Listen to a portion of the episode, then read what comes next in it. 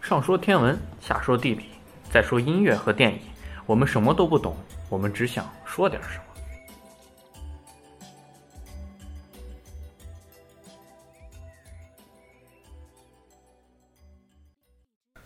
那我们现在来聊聊电影。我们这一期电影的主题是来聊一聊有关台湾原住民的一部电影《赛德克巴莱》。这部电影其实，嗯 我们因为它讲原住民，其实它看起来，尤其是最开头的时候，和刚才是之前刚上的一部《荒野猎人》其实是很像的。从它的环境啊、布局啊，都是讲的是比较原始的茹毛饮血这样的环境，而且最开始的时候都是一一场猎杀戏，猎杀动物的戏，所以更像了。而且尤其是最开始的开始，都是由一句原土语开开的头，对吧？《荒野猎人》也嗯对对是，对这一部也是。这一部全都是啊，嗯，但是最开始的时候应该哎，我记这得不太说了懂一句真言吧，好像是，还是有点记不清，哼记不太清，反正路是线是这差不样多的。的。因为他刚开始说的时候，我就强烈的感觉到他和《荒野猎人》其实很像的，嗯，但是他《荒野猎人》还是有些区别的。比如说，他这首曲《荒野猎人》没有背景音乐，嗯，对，这首歌用强烈的背景音乐，我也感觉我非常喜欢塞德没克错巴莱的背景我也音很喜乐。欢塞德克巴莱。然后，然后不过塞德克巴莱这里面少了一些《荒野猎人》的宏观的东西，我们一直看不到它宏观的山啊、水啊是什么样的，但是在《荒野猎人》中，它有大幅的这种摄这影、就是摄影感的体现。对，这个跟他技术估计也有关系，而且啊，对当然他凝到一个微观的层面上的话，他确实感觉比《荒野猎人》要真诚许多。而且塞德克巴莱它，啊，塞德克巴莱和荒野猎人的区别其实就这些，而且他们其实最重要的区别是在深层的精神层面的。没错东西，没错。这些层面咱们后后面再聊，嗯咱们现在来聊一聊它的背景。咱们最开始的时候听到一句土语，最就是咱们片中大部分听的都是土语，这部片子里，然后这个土语是台南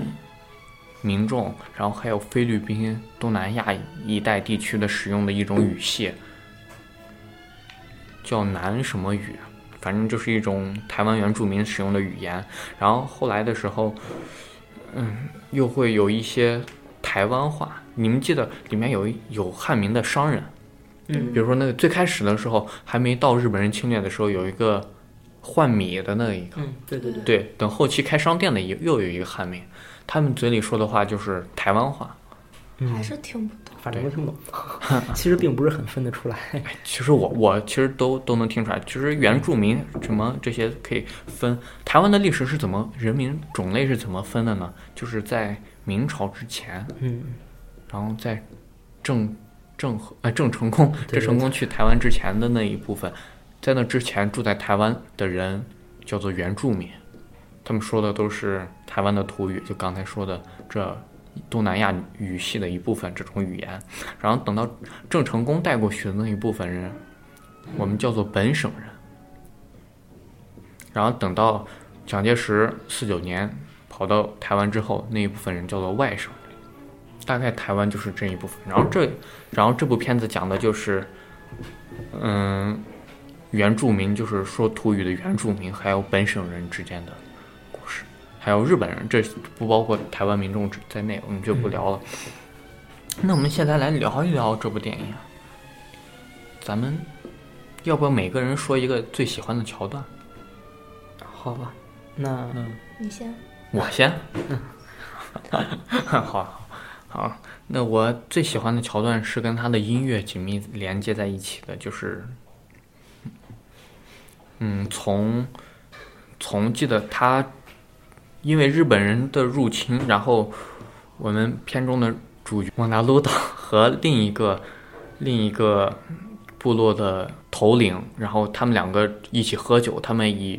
以物易物的时候，然后他们一起狂欢，然后晚上睡觉的时候，然后那那另一个部落的人，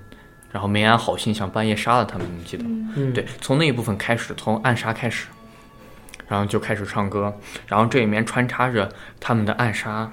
然后穿插着莫纳鲁岛他的父亲给他的一些祖训，手上没有擦不去血痕的，就不是真正的塞德克巴莱。嗯，然后手上没有磨不去不掉简的，就不是真正的三女人，对叫什么不记得。对，就这样的人才可以，男的才可以活得图腾，女的也是。然后就在这样这样的祖训吧，应该叫祖训，然后在背后的歌谣，《亲爱的孩子呀》什么这样的歌谣，真的很悠远、很绵长，我也很喜欢这个音乐。然后在剧情从那那个暗杀就意味着日本侵略的开始，然后等到后面，然后往坑里扔头骨，你们记得吗？然后然后蒙达鲁岛和日本人扭打在嗯，和日本军警扭打在在白骨堆里扭打到一起，然后这一段就是莫纳鲁岛年轻时代的结尾，嗯，从对暗杀到年轻时代的结尾，这一段都是有背景音乐的，有祖训的，有歌谣的，这些所有东西融合在一起，给我确实是在原始文明在现现代文明浪潮的冲击下的一种变化。反正我看的是泪流满面吧，可以这么说。然后还有中间中间记得吗？中间有很强的有一个剧情，就是屠村。嗯嗯，蒙纳鲁道把自己的伙伴吧，应该是我忘了是谁背，好不容易背回来，终于背到他爸马上要爸背他爸马上要背到村口了，却对发对现村子却被人烧了。是的，那会儿是强感情渲染最强烈的那一块，也是对我最最戳我泪点的一部分。嗯，然后这一部分，嗯，其实是代表着原始文化的覆灭，嗯，原始文化在日本文化侵袭下的覆灭。然后在最后，同样也有一首唱歌，就是他们真正的起来反抗，真正的开始暴动，正开始反动的这一段。然后这也是有歌谣在衬托的，直到第一上部的结尾，这一部可以预示着日本的覆灭，日本的在上部中的覆灭吧，日本嗯统治者的精神覆灭吧这一段啊，就前两段还可以呼应到一起，我是嗯非常非常喜欢的，啊大概就是这样。那十四，我我觉得我跟你的关注点不太一样，我我我是比较喜欢那种热血的，就是热血的动漫啊什么的，所以我我最喜欢的一段就是那那那一段对话，就是你用年轻的生命去换取图腾的那个印记，那你拿什么来换取年轻的生命？然后他就说用用用骄骄傲，傲，对，我就特别喜欢这一段，我就看到这一段的时候，我就就是有了那种好久好久都没有的那种就很燃起来的那种感觉。真真的看了这么多年的动热血动漫，我也是好久都没有这种感觉了。然后我就觉得“骄傲”这个词儿挺喜欢的，但是又觉得这个“骄傲”这个词儿怎么说呢？就是一种感觉特别矫情的一个词儿。但但是就觉得就是觉得这种说法的话，就是当时感觉就就精神需求嘛。对，很能戳到你的，很能 get 到那个点。对，没错，这些这种东西都不是很好说，刚好。嗯，那你说完了嗯，啊？而且这个这个东西是在按分析的话，它应该是在高潮前面的黑暗那一部分，嗯，就是起承转合就成，是应该是黎明最最低潮的那一部分，这就是黎明的在地黎明方之前的最低潮的那一嗯部分，嗯，因为很多人都不愿意帮他，这时候来这么一句，其实是我对感觉就很太阳要出来了。对我觉得“骄傲”这个词儿就应该是贯穿这这部电影的一条嗯线了。也对，也对，精神线，对对对。刚好我跟你的关注也都不太一样，就是我比较喜欢的是，就包括就是莫纳莫纳鲁道他老了之后，就是他会有对他对他自己有一些对他神态的一些描写，对就是他你可以感受到他的威严，他的当时他以前的勇武，同时还可以感受到他的内心的纠结，他矛盾和嗯对对对，他的冲突，就这个让我一下子想到了，当时看黑泽明拍的《影子武士》，那个假的替身，就是那个最后最后最后假戏真做那个一直伴着主啊公啊的那啊个人，，对，他有一个桥段，他就装装出了主公当时的神态和表情，一下子就镇住了所有下人，就是那、啊那一瞬间，嗯是，你就感受到他其实是怎么说，有一种就那种气势啊，那种气度，就他感觉他很就看他表演就能感觉他其实经历了很多，他很真你诚，你能读出来很多对对东对西，就是这个片子就其实最打动我的地方是，啊这个片子真的我要真拿一个词来形容，我觉得它好真诚，尤其在尤其是上半部，他跟我看好多就是很有好几部日本，我特别喜欢日本电影，它其实是走同一个路线，它感情它表达方式就是那种。就如也不能叫如洪水一般涌来，它就是这种东方的一个很东方的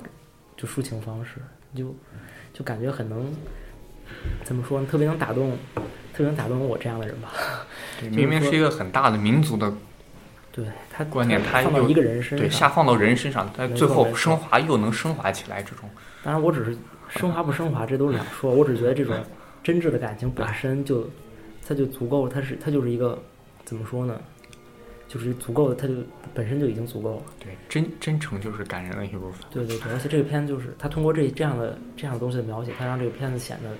就是特别的真实。虽然它好像跟历史有出入，嗯，没有那么真实，但其实它它是让人信服的。它对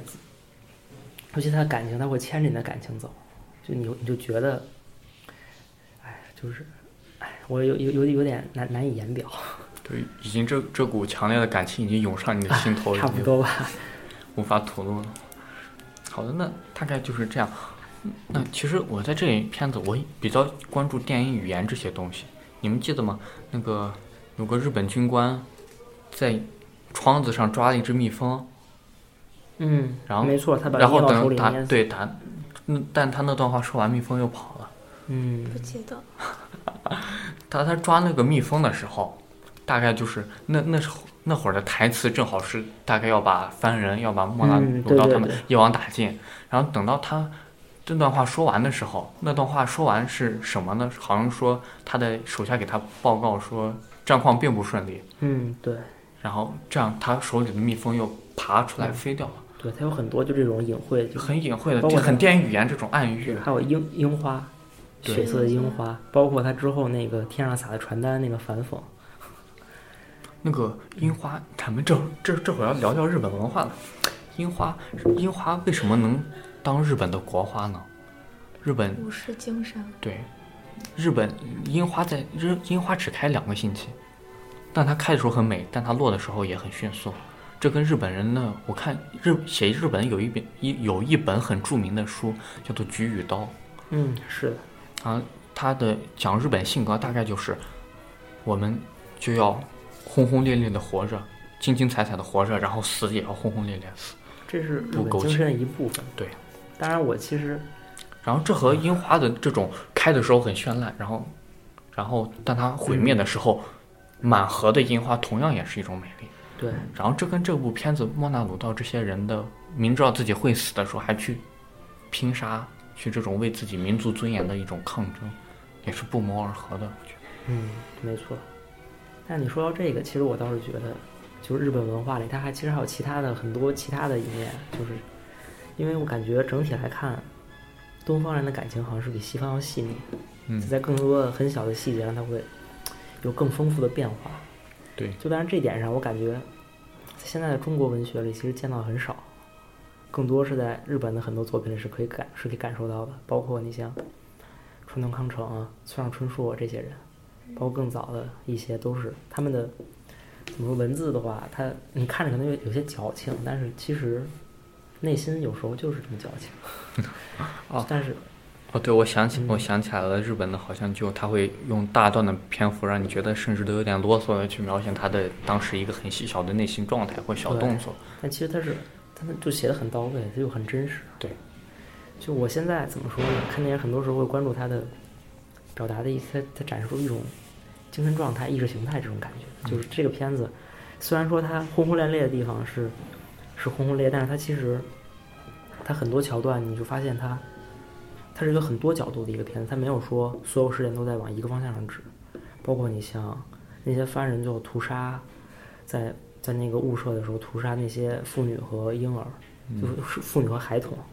他其实是怎么说你？尤其你当你看到那个八万嘛，那个小孩儿，他挥着刀冲向了那些，你其实感觉是很心痛，感觉这个事情这么发生，对，已也经偏离轨道了。包括对，包括他们在向那个那个小屋子里，他找到了一个眼儿的，拿往里往里开枪。哦，，对，就《徐若瑄》演的那个角色的那个女士，嗯那，怀孕的那个，对，那是谁的媳妇？那是大那二二郎郎还是一郎？我直接就有点乱，不然就反正就是他其实是在多角度的描嗯描绘这个事情，对他很多事情他有些我们认为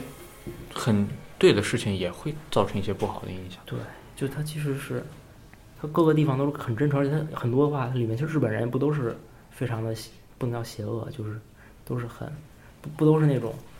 就是要要非要非要迫害这些人。有些人确实是他们是很善良，对，就很多的民众他们其实本身都是善良的人。对，就这样没有脸谱化的把黑黑脸、一个红脸、一个白脸，就这种很明显的区分，对而是每个人、每一群人都有真实的性格，对，就他所以们看都起来会很真诚，对会对很对真诚，也会很真实。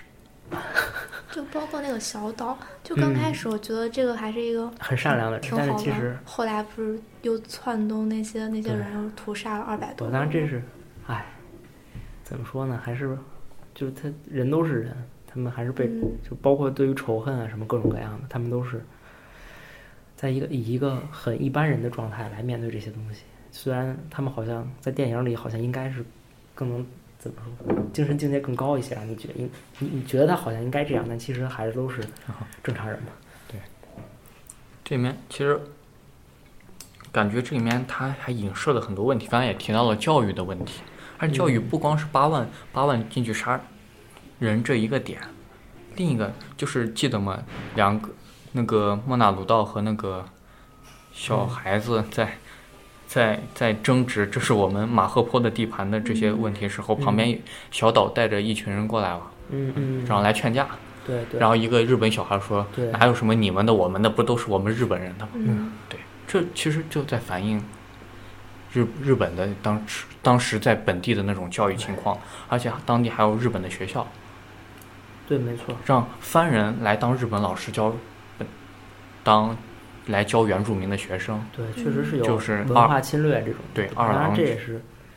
我觉得反映问题。对当然也是反映，但是就是我我我还是更把它更更觉得把它理解成一个，就是它在塑造一个真实环境的一个一个素材。啊当然，它就是真实环境确实有这么多问题，当然就是我这们么可以感受到它，但是其融实融合到一起了，就已嗯经、对对对，已就经像说不清楚到底是它对是，就像我其实它的整体结构是番人找日本人复仇，但是等到最后，其实两个人都已经融合到一起了。大郎和二郎也已经找了日本老婆了，然后有个中那国个老人婆吗不是中不是番人吗？也是犯人，也是被，但是被同化过去了，就是。啊，一但他们都穿的和服，对对，就然后那个其实嗯已头经头目的女儿也都穿的和服，其实已经难难已经服当已经几十年过去了，已经很难去区分他们之间的界限了。嗯然后这里面还有一些问题，我感觉，比如说那个很屌很的木监工，你知道吗？最后被打的那吉个，村那个是啊啊啊就对被对对就被一下子给抹脖子了那个。对，然后然然后他说，然后他说你们打了我这事儿没完，然后但是以后之后没有没有其他的更多的动作了。他这一个桥段在这里面的作用就是，这是一个导火索。我已经，嗯我之前一直在忍耐，然后现在我实在被逼的没办法了。如果你来往上报或者给我造成一些不利的话，没办法，我只能起来反抗了。但是他这里面这种压迫感，或者他这种木监工去找去往上报之后会产生什么样的后果，这里面并没有出这现倒。是，但其实这这确实为什么这么做？因为它确实是符合历史史实的。我去查史实，好像确实也没发生什么事情， 但是它没有实实实在剧情上实现它剧情应有的作用，它没有给这种压迫感，或者是给这种给高潮一个切入点，给高潮一个节骨眼。嗯，这倒也是，但是就这个片子确实有很大的，它虽然有些地方是美化了一些史实，但是它整体，它还是我看着它还是想走一点儿更真实的路线，包括最后结尾，那个结尾我真的有点，就下部的结尾还有字幕啊，这个人怎么样，那个人怎么样，我觉得这个有点，嗯，对，就感觉好好的电影就真的拍到这儿就有点儿就拍毁了，你知道吗？是啊后面真的感觉不太好，而且我感觉下部拍的整体质量要稍就比差上部还是嗯要不是稍差，我觉得就就感觉不太像一个片子那种感觉，它质质量连连贯性比较差。而且他呃下部主要我觉得高潮应该是自杀的一些部分，对，我而觉且得但是他没有把那些悲壮呀、就义那给种给感突觉出出来。对，当然他们可能很平淡，好像从片子一开始就开始断断续但是续其实有人死了，然后你后知道来一直在死就。是我觉得吧，他就比如最后就是结局就是个自杀嘛，他可以就不把这事情搞完，他就你其实平淡的自杀，然后戛然而止，到最后一样可以在你心里留下很大的冲击。啊就不不一定是场面怎么样，关键是他叙述的东西太多了，为了把东西都说出来，啊，以至于他没有给我什么心理上对对对冲击。对他把这些都冲淡了。嗯，就其实你光看到自杀，你自己一听，你把它关了，你自己会你自己琢磨着啊，是很是很那什么的。 嗯，还比如说刚刚咱们讲讲到了，其实是说是要复仇，其实已经难解难分了。记得二郎在自杀的时候，他是为了他是一个番人，他为了番人而自杀，但是他和老婆是穿着和服剖腹自杀。对啊，他就是嗯就是，包括边上还有那个按照杀人方式，就这个上吊的，不是对对对，他其不实是就是他，他说他就在问嘛，他说他应将该怎来么是自，不是去是回到祖灵还是还去去神社？神社？其实这种东西就是，就是因为这些对于这些个体来说呢，他们每个人的命运自己就是自己。当他这有很多时候，他会跟你整个整个族群的命运，他可能会有冲嗯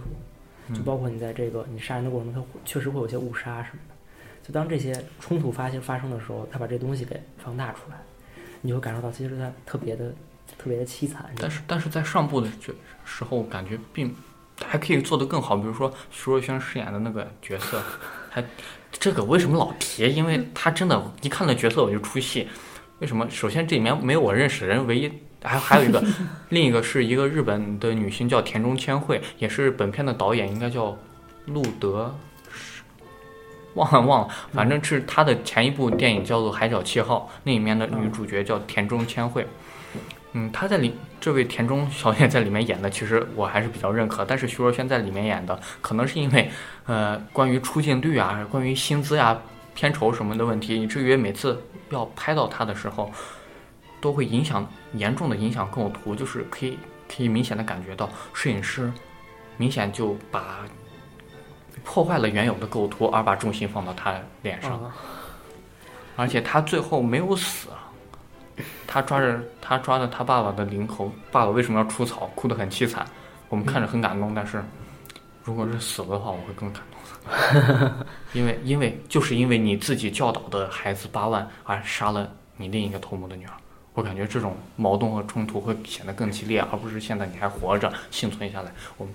确实看了会很有些很宽慰，但是并不够冲突，不够强烈，对就不就不够没悲剧没那么色真彩实。对，对，其实就是有时候现实就感让你感觉就是，这个就本就是一个悲剧的发生，嗯冲突就是冲突就是现实，而且冲突必定是要有阵痛的，而且这种阵痛，他女儿都没死，这种阵痛也不够对吧？对不够但不是够这强烈对，那这片子还有另外一个问题啊，就是当然估计可能跟它的技术什么有关系啊，啊，特效它太特效真是。啊 一看就知道是加的特效， 这个特效加的真是史无前例的差，都三毛的都不是五毛的，真的就不管是彩虹还是什么飞过来的人灵魂，我的妈呀，那个颜色，画面一下就崩了，感觉是不知道在干嘛。